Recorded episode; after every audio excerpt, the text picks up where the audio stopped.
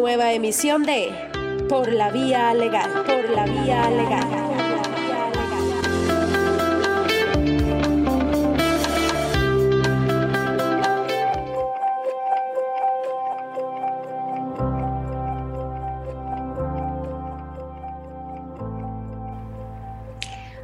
Muy buenas noches, queridos amigos y oyentes que nos escuchan por las redes de arroba por la vía legal, arroba Sica Radio, YouTube Live, Sica Radio por la vía legal y también por la aplicación de la emisora digital de Sica Radio.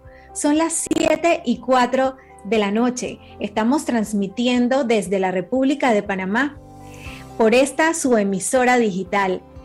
Yo, su presentadora, Giselle Moncada desde David Chiriquí, y hoy nuestra invitada especial que transmite desde la ciudad de Panamá, la licenciada Nayubel Rivera. Y este programa, ¿qué tal Nayubel? Encantados de tenerte aquí. Y bueno, este programa, como sabemos, no fuera posible si no fuera por el apoyo de nuestros amigos de SICA Radio Internacional Online. Exprésate libremente, sígalos en sus redes en arroba SICA Radio. Igualmente gracias a nuestro patrocinador, Don Pepe State Coffee. Desde 1898, una finca familiar de café especial desde Boquete, Panamá, para el mundo entero. Síguelos en sus redes en arroba. Y en esta noche tenemos un tema muy interesante y muy sonado y consultado. Nos han estado escribiendo por las redes, diversas preguntas. Eh, están todos encantados de tener a la licenciada Nayuel Rivera en este programa como expositora. Y hoy les vamos a hablar, como lo habíamos anunciado, del proceso de sucesión en Panamá. Y si usted oyente está en otro país, pues como sabemos, esta emisora llega a muchos países. Estamos seguros que los principios fundamentales y los temas generales que se van a debatir aquí le van a ser de mucha ayuda. Y bueno, como sabemos, cuando hablamos de sucesión, testamento, es un tema del cual no nos es tan grato hablar porque nos remonta inmediatamente a pensar en la muerte. Sin embargo, si usted se pone a pensar lo que sucedería con sus bienes y sus seres queridos, que son su familia, sus parientes, al momento que usted no esté, lo más posible es que usted llegue a la conclusión de que organizar su patrimonio es un acto de amor.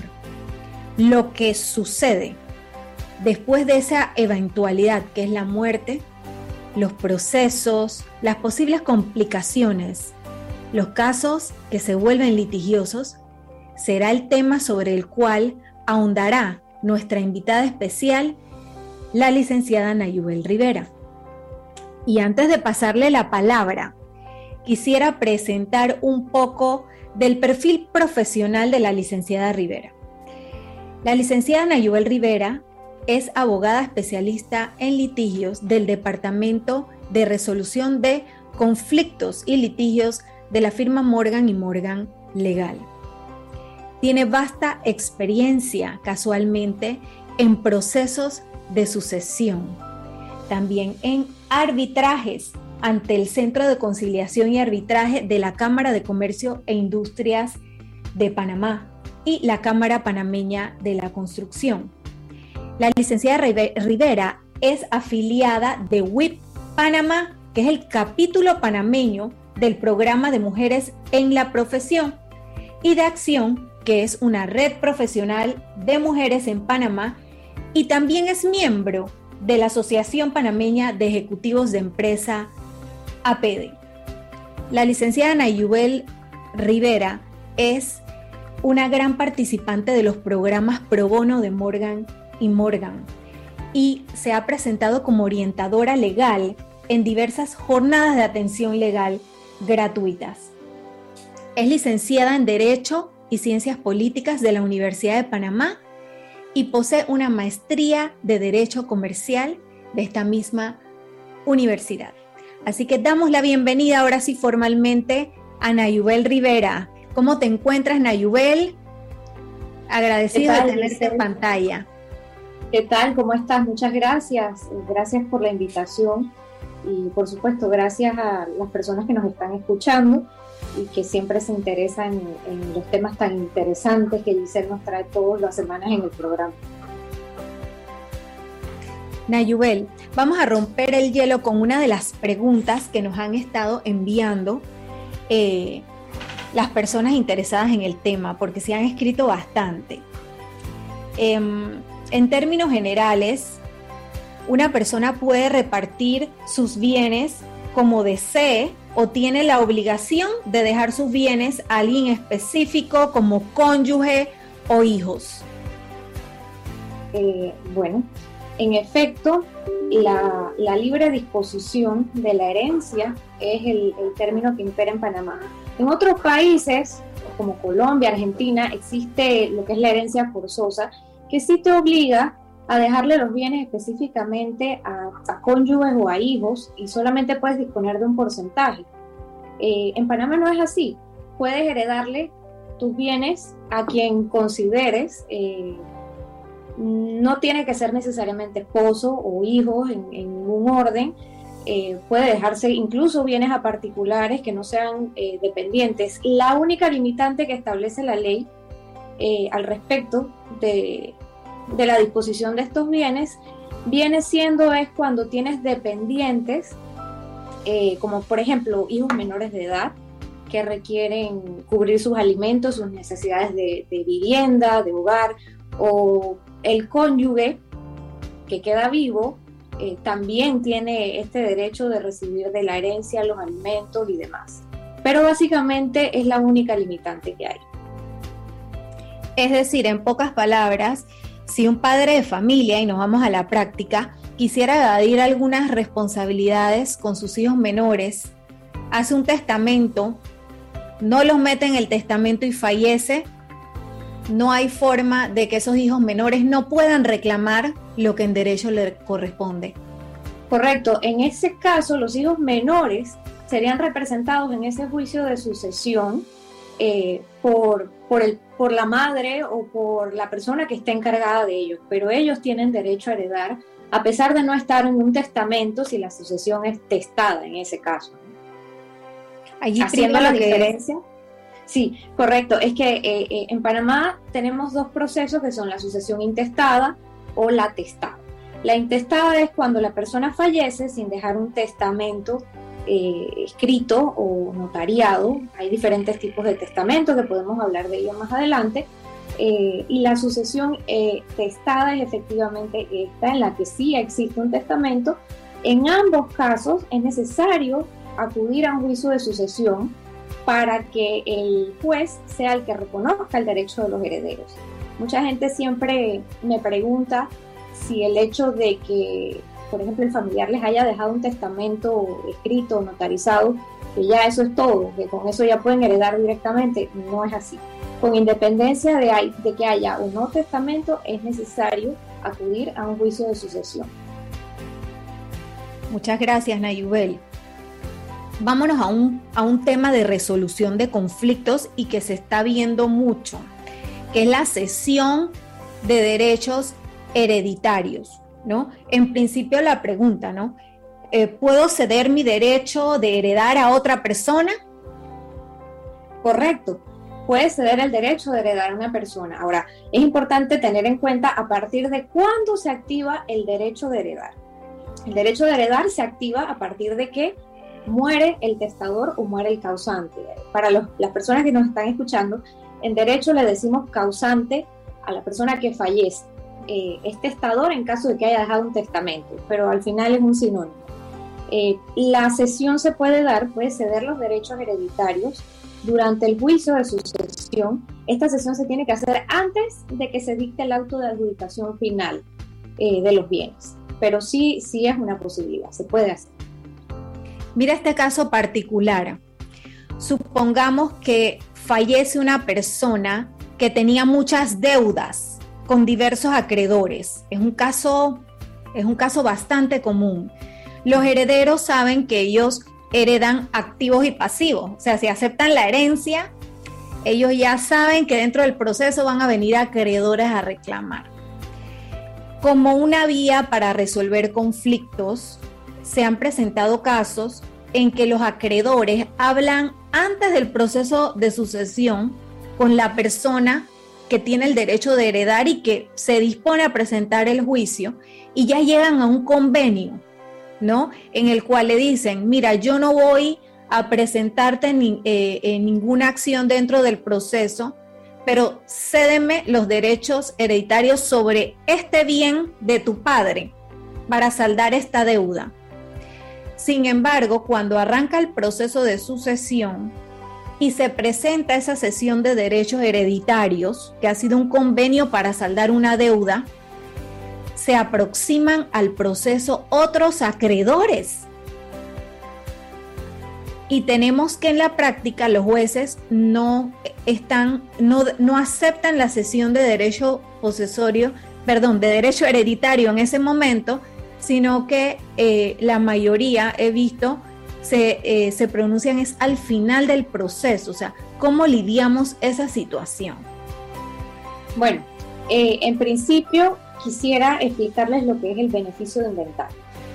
Cuando una persona hereda, porque ya sea que le dejaron algo en un testamento o, no había testamento, pero es eh, un descendiente o ascendiente directo del causante, de la persona que fallece, en principio, por regla general, se aceptan las herencias a beneficio de inventario. ¿Qué significa el beneficio de inventario? Significa que el heredero hereda todos aquellos bienes que, eh, que existan siempre y, cuando estas, estos bienes primero se pagan las deudas del causante. Si queda algo después de pagar las deudas del causante, entonces lo que queda es lo que se reparte entre los herederos. O sea, la herencia no es una forma tampoco de, transmitir el patrimonio y decir, no voy a pagar mis deudas y yo fallezco, le dejo todo a mis herederos y, ya no hay que pagar nada. Las, las deudas que adquiere el heredero al aceptar la sucesión a beneficio de inventario también deben ser pagadas. En el caso de un acreedor que acepte una cesión de derechos hereditarios, eh, tiene que tener en cuenta que está expuesto a que si el causante tenía más deudas que bienes, al final pueda que no reciba nada. Entonces es, uno de los riesgos. Eh, por eso muchas veces los tribunales en la práctica conceden estas, estas sesiones de derecho en la adjudicación final, es que las reconocen. Eh, y que, por ejemplo, si el, el cedente del derecho, que es el heredero, al sesionario, al sesionario entonces le corresponden los bienes de aquel heredero. Pero en principio es importante tomar en cuenta que el, derecho de herencia es una expectativa que yo tengo de que me, eh, de que me quede algo a mí, de, que el, el causante, si tenía bienes y no tenía deudas, maravilloso. Entonces me quedé con los bienes no tenía deudas, pero si tiene deudas, por supuesto, el acreedor de ese heredero se arriesga a que no le toque nada al final. Nayubel, tenemos un comentario del Zika Chat. Nos dice Ernesto Tapia desde Panamá. Hola, buenas noches. Un tema súper importante y siento que no se encuentra información tan fácil en la web. Se puede decir que cuando los padres o familiares llegan a una edad avanzada, lo más recomendable es pasar las propiedades a los hijos o familiares más jóvenes y nos ahorramos la sucesión. Comentario de Ernesto Tapia desde Panamá. Bueno, eh, tienes razón en parte, Ernesto. Eh, estamos partiendo de que va a haber una buena fe entre los familiares. Ahora, es comprensible que si uno mantiene la propiedad de algún bien y no quiera cederlo en vida a sus hijos y demás, porque tenga algún temor de quedar desprotegido o, de no poder recibir las herencias o que, qué sé yo, que los hijos eh, dispongan de esos bienes y tú que eras el dueño de ellos te quedes por fuera de la ecuación, ¿no? Entonces, eh, el testamento, el testamento es un mecanismo muy efectivo, por cierto, para poder hacer una planificación patrimonial. Ahora, si esa planificación patrimonial se quiere hacer en vida, pues no, no hay ningún inconveniente. También eh, creo que una de las ventajas de hacerlo a través de un testamento y de un juicio de sucesión es el tema del el ahorro que habría de eh, impuestos de la parte fiscal, puesto que no se graban los bienes eh, recibidos en herencia. En cambio, si haces una transmisión o un traspaso de propiedad, pues sí habrán bienes que, probablemente tengas que pagar impuestos. Pero sí, también, también se puede hacer en vida, eh, eso no se descarta, y si se hace en vida, pues al final no habría que hacer un juicio de sucesión porque no habrían bienes registrados en la propiedad de la persona que fallece. Claro, y la verdad es que cada persona conoce a sus familiares y qué es lo mejor para ellos. Es un buen punto de análisis, ¿no? Cada quien conoce su cantidad de bienes, su cantidad de deudas, cómo son sus hijos, cómo son sus familiares. Y eso es lo que debe llevarlos a meditar y analizar cuál es la mejor forma de plasmar esta organización de patrimonio. Y en tal sentido, Nayuel, y ya que mencionas la eficacia de los testamentos, tenemos una interrogante. ¿Qué pasa si una persona al establecer su testamento asigna los bienes a determinados herederos? Pero cuando se da la muerte de, esta, de esta persona, nos damos cuenta de que tiene un cúmulo de bienes que no estaban listados ni contemplados en ese testamento. ¿Qué pasa con, con esos bienes? Sí, mira, usualmente eh, nosotros acá recomendamos al, momento de hacer un testamento, porque eh, hacerlo del, del, tipo testamento abierto. ¿Por qué? Porque en un testamento abierto uno simplemente de manera general expone que al momento de mi fallecimiento yo quiero que sean mis hijos los herederos universales de todos mis bienes. Es un ejemplo. Eh, o puedes dejárselos a alguien en específico. Pero el hecho de no listar bien por cada uno de esos bienes, te da una, una amplitud para que en el momento de tu fallecimiento, eh, que será posterior al momento en que hiciste el testamento, en el momento de tu fallecimiento no sabes tal vez si tendrás cuentas bancarias adicionales que no tenías al momento que hiciste el testamento. Entonces, eh, el testamento abierto te permite eh, esa amplitud de poder eh, eh, disponer simplemente que al momento del fallecimiento cualquier bien eh, al, que, al que tengas derecho o que esté registrado a tu nombre sea susceptible de ser objeto de, sucesión por parte de tus herederos.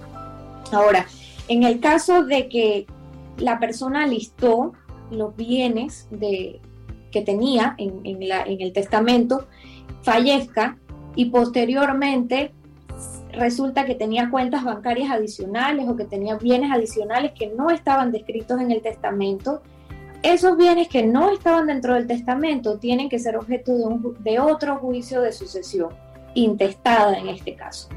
Entonces estamos hablando de que se tiene que iniciar un proceso de sucesión testada para los bienes que estaban enlistados en el testamento y un proceso de sucesión intestada para los bienes que se quedaron por fuera. ¿Y qué pasa cuando ponen eh, que fulano es el heredero universal de todos los bienes, pero no los detallan? Y es un testamento. Ahí se entiende que, que, como eh, declararon es heredero universal de todos los bienes, o sea, sin detallarlos. Se entiende que están dentro de, la testada. Sí, correcto, correcto. Si se pone simplemente, es, el tema de la amplitud que estamos conversando que si lo pones de una manera, la redacción es amplia como esa, que al momento de fallecer el heredero universal de todos mis bienes es X persona, eh, es indistintamente de que haya de que haya algún bien específico que se le haya dejado, simplemente que es el heredero universal de todo lo que haya al momento en el que la persona fallece.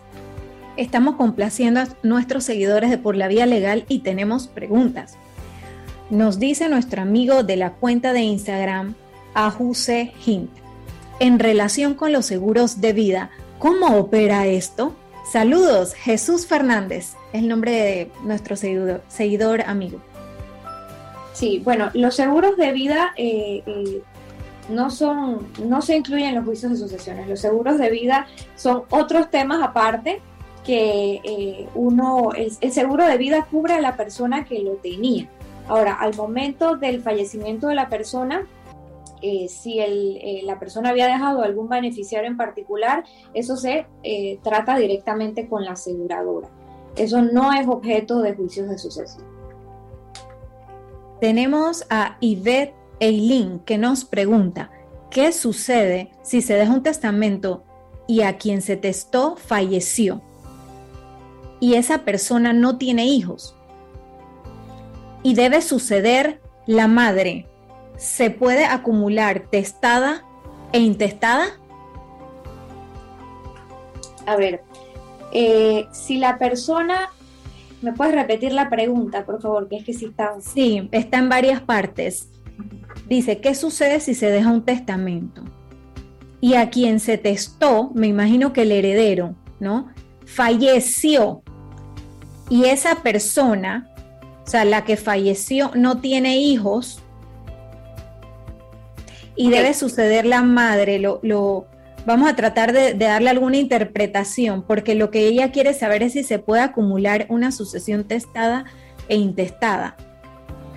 No, eh, son juicios diferentes, porque son, de naturalezas distintas. Ahora, en el caso de que, eh, eh, como hablamos en principio, apenas iniciamos el programa, ¿cuándo se activa el derecho del heredero? El derecho del heredero se activa con el fallecimiento de la persona, del causante. Si eh, el testador, vamos a hablar de una sucesión testada, el testador deja un bien a un heredero, pero el heredero fallece y el testador aún está vivo. ¿Qué pasa? Que para ese heredero nunca se activó ese derecho de suceder. ¿Por qué? Porque al momento en que él murió, el testador aún se encontraba vivo. Entonces, en ese sentido, los herederos no tendrían ningún, o sea, él no podría ser heredero, ni tampoco sus descendientes podrían ser herederos. Ahora, en el caso de sucesión intestada sí existe lo que en derecho se llama eh, derecho de representación, que tal vez es lo que se está refiriendo eh, eh, la persona que hizo la, la, consulta. A falta de hijos, que no, esté, no haya testamento, estamos hablando del supuesto en el que no hay un testamento. A falta de hijos, de, del causante, de la persona que fallece, heredarían entonces el cónyuge, si existe cónyuge, si no existe cónyuge, heredarían los padres y de, no hacer así, los hermanos, y bueno, eso, eso la ley establece eh, el orden eh, por consanguinidad en el que las personas heredan. Eh, aquí es una diferencia muy importante en lo que sería un juicio de sucesión testada versus un juicio de sucesión intestada. En un juicio de sucesión testada, el testador dispone libremente a quién le deja los bienes de la forma en que quiera, en las proporciones que quiera. En un juicio de sucesión intestada, entonces interviene la ley y en base al orden específico que la ley establece, entrarían a heredar ya sea hijos, sea esposos, sea padres. En caso de que no hayan hijos, heredarían ni, ni cónyuge, heredarían entonces los papás o la madre de, del difunto, ¿no? Sí, queremos darle pase a todas las preguntas porque hay varias en la fila. Nos dice Ista Nayansi, ¿hasta qué plazo se tiene para iniciar un juicio de sucesión luego de fallecida la persona? Bueno, eh, la ley no establece un plazo específico. De hecho, nosotros hemos visto muchos juicios en los que eh, los herederos ni siquiera sabían que, su familiar tenía alguna finca inscrita o algún bien registrado y no es hasta que se dan cuenta o, hasta que surge alguna necesidad de traspasar el bien o demás que se inicia el juicio de sucesión.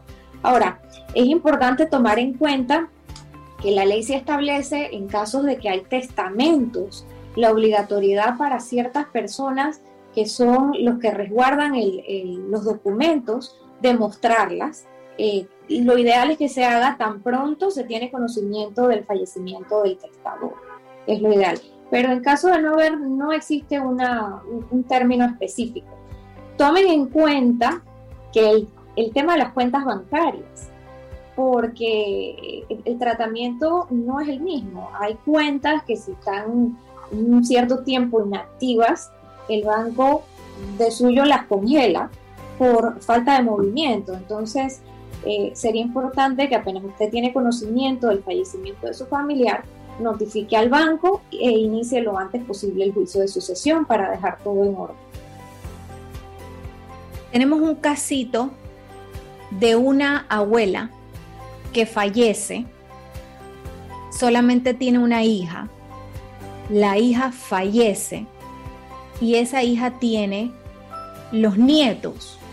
Tenemos que el bien donde habitan los nietos es una propiedad que está a nombre de la abuelita fallecida. ¿Cómo se interpondrían? Asumo yo que son dos juicios de sucesión, no, eh, no sé si estoy equivocada, pero ¿cuál sería el mecanismo para poder suceder esto, este bien en específico, los bienes que desde la abuela? Bueno, eh, estás, estás en lo correcto, Giselle. Efectivamente, estaríamos hablando eh, de dos juicios de sucesión si es que eh, la hija, por ejemplo, la hija también difunta, tenía bienes a su nombre. Pero si estamos hablando solamente de los bienes que estaban registrados a nombre de la abuela, los nietos tienen un derecho de representación que les había comunicado que la ley lo permite, que es eh, el derecho de representación eh, cuando el heredero que le correspondía a ese bien ya no exista o sea un incapaz, los, los nietos podrían representar a ese heredero en la parte que le correspondía. Ahora, en caso de que la mamá también tuviese bienes registrados a su nombre, estamos hablando separados a los bienes registrados de la, de la abuela, eh, tendría que iniciarse un juicio de sucesión por la abuela y un juicio de sucesión por los bienes de la mamá. Sería esa la manera correcta de hacer. Muchas gracias. Tenemos aquí otra preguntita antes de irnos a los comerciales. Nos dice nuestra amiga Carian Madrid. Esposa e hija del fallecido pueden vender bienes, vehículos del esposo después de su muerte si se interpuso un juicio de sucesión intestada? Sí, correcto, se puede hacer, pero siempre y cuando ya se haya dado la declaratoria de heredero. Estamos hablando que para poder hacer esos traspasos de bienes, sea finca, sea vehículos y demás, el bien ya debe estar registrado a nombre de los herederos. Entonces, una vez que ya esté registrado a nombre de los herederos, o sea, que salga el bien a nombre de la esposa o de los hijos, eh, entonces se puede hacer el traspaso. Antes no, antes de eso no, porque si no hay una disposición eh, expresa de un tribunal eh, ordenando el, traspaso de la propiedad de ese bien por causa de un juicio de sucesión, naturalmente las personas no tendrían derecho a disponer de bienes que están registrados a nombre de otra persona. Excelente, Nayubel. Y tenemos una pregunta respecto al caso de la abuela y la hija fallecida. Se coloca en la demanda la palabra nietos actuando en representación de su madre fallecida, o sea, ¿cuál sería el término jurídico para plasmarlo en la demanda de sucesión de los nietos? Sí, eh, eh, en calidad. Ajá, dice, se coloca en la demanda la palabra nietos actuando en representación de su madre fallecida. O sea, ¿cuál sería el, término? La terminología, sí, esa terminología es correcta. Porque esos nietos no están heredando por derecho propio, están heredando en representación de la a la que en realidad le correspondía la herencia, que era su madre. Entonces, el término es correcto. Bueno, muchas gracias. Tenemos tantos comentarios. Nos dice Ista Nayansi, ojalá coordinen un programa sobre uso fructo para comprender ventajas y desventajas. Muchas gracias por proponer estos temas. Bueno, ahora ha llegado el momento de irnos a una pequeña pausa comercial de nuestro patrocinador, Don Pepe State Coffee. Don Pepe State Coffee y por la vía legal presentan a Java, un café especial cuya característica fundamental de siembra es de 1700 a 1890 metros de altura. Esta variedad posee un sabor único y diferenciador, picante y dulce, muy venerado por todos los amantes del café. El grano de esta variedad es muy parecido al geisha y se caracteriza principalmente por sus notas a cítricos, alimentando con notas de jugo de caña. En su nueva presentación Java de Don Pepe State Coffee luce el color rosado, apoyando el mes de la prevención del cáncer. Si quieres conocer Don Pepe State Coffee en Boquete, Panamá y disfrutar de su fascinante coffee tour, llama al 6676 1150.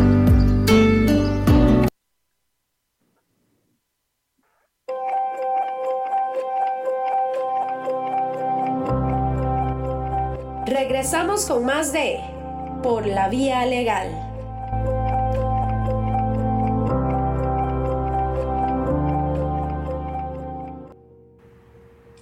Bueno, ya estamos de vuelta y nos sigue diciendo Manugo81, sumamente interesante y necesario conocer este tema. Saludos. Y bueno, continuamos, Nayuel, con una pregunta eh, muy común. ¿Cuántos testamentos puedo hacer? Ok. Eh, puedes tener varios testamentos. Eh, el tema es, los revocas. Puedes revocar estos testamentos. por ejemplo, uno puede en el 2021 hacer un testamento. Resulta que en el 2022 decidiste cambiar el testamento del 2021 lo importante es que se ponga en el testamento nuevo que se revoca el anterior. Eso es muy importante. Eh, se estima válido el último testamento de, realizado, el de la última fecha, aunque es posible que, por ejemplo, uno hizo un testamento en el 2020 y en el 2021 quiso cambiar apenas una pequeña cosa, por ejemplo, a uno de los herederos puede estipular en el testamento nuevo que eh, el, testamento nuevo únicamente hará ese cambio respecto al testamento anterior, pero que el testamento anterior seguirá siendo válido en todo lo demás. Así que sí, sí, sí es posible tener, tener varios, varios documentos. ¿Cómo se determina lo que es la cuantía de la herencia y cómo se divide. Ok. En el caso de una sucesión testada, el testador establece la forma en que se van a dividir los bienes. Si el testador lo hace de manera abierta, como conversábamos hace, hace un momento, y se trata de herederos universales y el testador simplemente dice, le dejo todo a mis hijos y no establece en qué, en qué proporción, se establece que eh, se entiende que se deja en partes iguales para todos. Eh, en caso de sucesiones intestadas, el juez, nuevamente la ley es la que viene a, la que va a tener esta facultad de ver cómo se van a dividir esos bienes. La ley establece que se hacen en partes iguales. Igual, o sea, igual, eh, en el caso del testamento, el testador puede decidirlo si lo quiere hacer en partes iguales o si lo quiere dejar una proporción o incluso el legado, porque el testamento es, una, es uno de los puntos importantes. El testamento te permite, por ejemplo, dejar como herederos universales a tu esposo e hijos y sin embargo te permite además dejar un legatario. ¿Qué es un legatario? Es una persona que va a recibir un bien específico del causante. Por ejemplo, eh, el causante tenía un cuadro muy bonito que siempre le gustó a un sobrino. Él en su testamento se lo puede dejar exclusivamente a ese sobrino y el resto de los bienes a sus herederos, sus hijos, su esposa. Pero, pero sí, la proporción la establece el propio testador en el caso de las sucesiones testadas o la puede hacer la ley que sería eh, en, en la parte proporcional de cada uno de los herederos. Tenemos una pregunta del Zika Chat puede ocurrir que un mismo bien esté en diferentes testamentos, pero en la persona que herede sea diferente. Puede ocurrir Susana Paladino desde Ciudad de Panamá. Sí, eh, de hecho eh, conversábamos de eso hace, un momento cuando una persona por ejemplo, hizo un testamento en un año, pero dos años después resulta que lo cambió. Eh, en efecto, el que vale es el último testamento o el testamento que al momento de otorgarse eh, el notario da fe que la persona se encontraba con todas sus capacidades para, para atestar. así que, digamos, puedes encontrar un testamento del año 1999 que establecía como heredero a X persona y resulta que en el 2021 hay otro testamento que establece a otra persona. En tal caso, el último testamento es el testamento eh, que se utilizaría para hacer el juicio de sucesión. Sé que al inicio estuvimos conversando un poco del tema de los menores, pero quisiera que nos ampliaras qué pasa si hay menores de edad que son herederos, cómo ellos acuden al proceso a ejercer sus derechos. Eh, ok. Los herederos menores de edad eh, son personas que, por, precisamente por ser menores de edad, eh, todavía no pueden participar en este tipo de procesos. Entonces ellos tienen que entrar representados por su padre o su madre, dependiendo de, cuál es el que, el que está vivo, ¿no? Esa sería la forma. He visto que cuando acuden a los procesos tienen que tener alguna autorización de tribunales de familia. Eh, sí. Los representantes de los menores. Eh, efectivamente, o puede simplemente a través de un poder, la, por ejemplo, el que fallece es el padre, eh, la madre del menor puede otorgar un poder de abogado eh, justificando y, a través de un certificado de nacimiento del menor quiénes son sus padres y que ella la, la que mantiene la custodia del menor, puede representar a su hijo o a su hija dentro de un juicio de sucesión del padre difunto también. Tenemos una pregunta de Ronald Alexander. ¿Bajo qué caso se puede impugnar un testamento? Sí, bueno, hay que ver cada caso en particular. Ahora, eh, los testamentos se pueden impugnar cuando no cumplen con los requisitos que la ley establece. Eh, incluso para los notarios, eso puede conllevar un tipo de responsabilidad si el notario incumple alguno de estos requisitos que son formales eh, y que están establecidos por ley.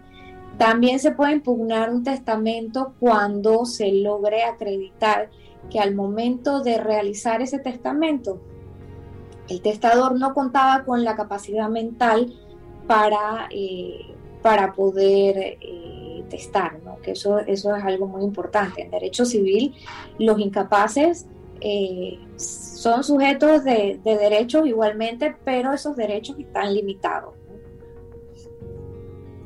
En la práctica y para que las personas que están escuchando mediten un poquito la conveniencia o eficacia de tener un testamento. En la práctica, ¿qué tipo de procesos demoran más? ¿Las sucesiones testadas o las intestadas? Bueno, esa, es una pregunta un poco tricky. sí, porque tiene vertientes. Sí, eh, eh, hay muchas variantes allí. Eh, depende de muchas cosas, depende de a qué tribunal le toque depende si el tribunal, eh, por ejemplo, ahora que estuvimos en pandemia, eh, por mucho tiempo los tribunales permanecieron cerrados. Entonces, eh, el juicio de sucesión no es un simple trámite que uno puede decir con exactitud cuánto tiempo va a tomar. Ahora, hay consideraciones también, como por ejemplo, en principio los juicios de sucesión son procesos no contenciosos. que es un proceso no contencioso? Que no hay litigio, que no hay eh, ningún tipo de disputa entre los herederos. Pero estos procesos de sucesión pueden transformarse en litigiosos. Entonces, un proceso de sucesión testada o intestada que puede estar tomando un año, por ejemplo, al convertirse en litigioso, la cosa cambia. Estamos hablando de que ese litigio puede durar 10 años. O en caso de que no haya eh, un, por ejemplo, un bien registrado que esté en proceso de registrarse y que los herederos quieran de todas maneras meterlos en el juicio de sucesión, eh, esto puede, son circunstancias que pueden alargar el plazo de, del juicio. Así que lo ideal sería que se comparezca a, juicio simplemente con los bienes que estén debidamente registrados del causante, eh, si hay o no testamento, pues el, documento original, pero y sobre todo que los herederos estén de común acuerdo eh, de la forma en que se van a repartir los bienes, porque de lo contrario sí puede, puede ser objeto de un litigio que puede tomar muchos años. Hemos visto incluso litigios que han tomado 10 años aquí, juicios de sucesión. Es correcto.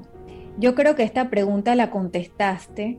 Eh, nos dicen cuál es el tiempo aproximado de una sucesión de menor cuantía.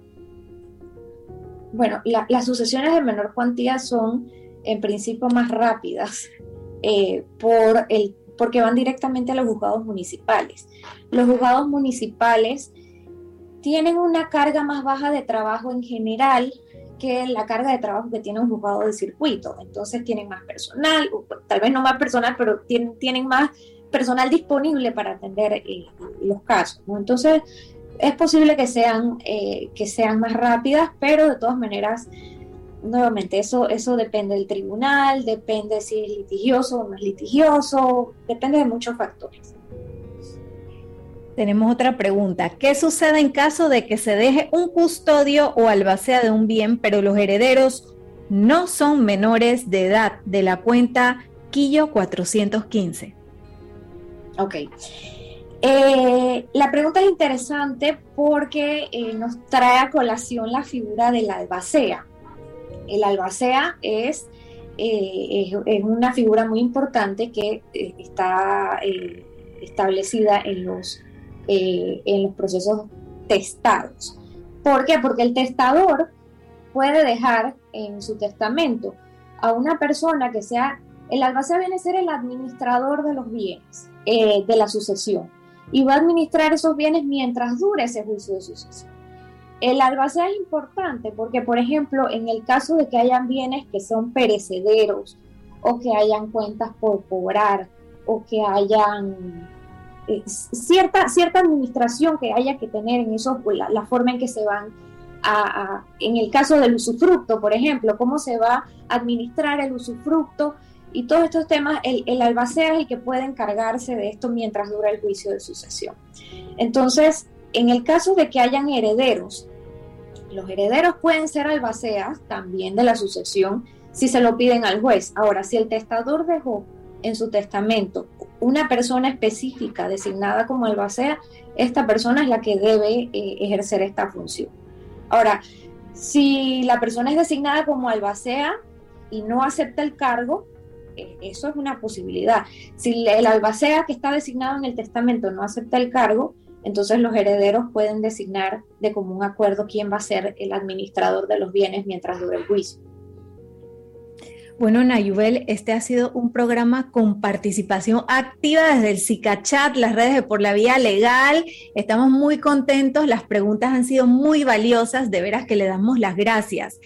Pero queremos finalizar este programa dándole a Nayubel la oportunidad de que deje su huella y mensaje principal en Por la Vía Legal.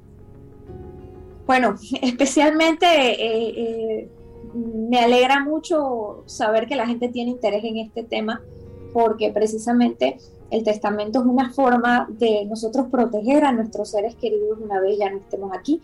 Como Giselle bien lo explicó, es un temita que causa incomodidades a veces porque no nos gusta pensar en esto, pero es una de las cosas más seguras que existen en esta vida, es la muerte. Entonces es importante que nos planifiquemos y les aseguremos a nuestros seres queridos no darles inconvenientes al momento de nuestro fallecimiento.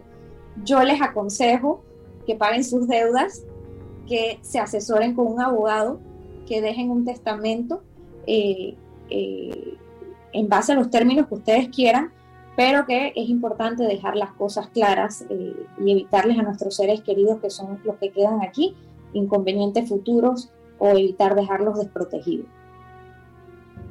Muchas gracias, Nayubel. Nos dicen nuestros oyentes, Larisa Rivera G, excelente presentación, Mayela Fernández Navarro, eh, nos manda un súper con, la mano. Eh, te damos las gracias porque realmente has compartido tus conocimientos legales de toda una trayectoria profesional con por la vía legal y todas las personas que necesitamos escuchar estos consejos legales.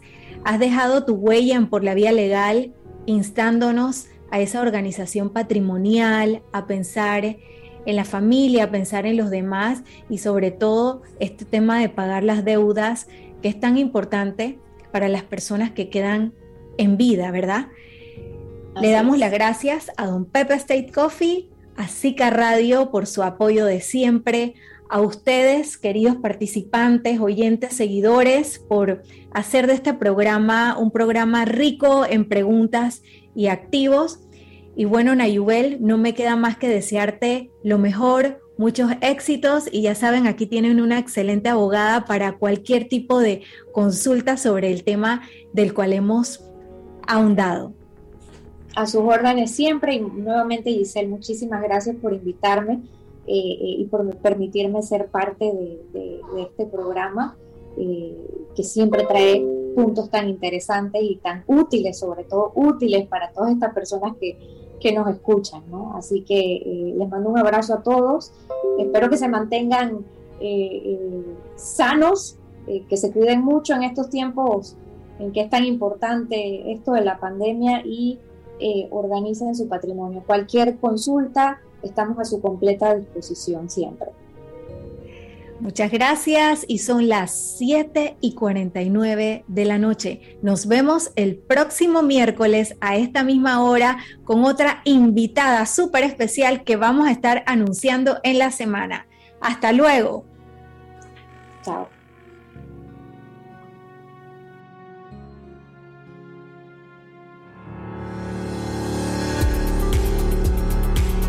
Y esto fue todo por hoy en nuestro programa Por la Vía Legal. Por la Vía Legal. Los esperamos la próxima semana a la misma hora a través de SICA Radio Internacional Online.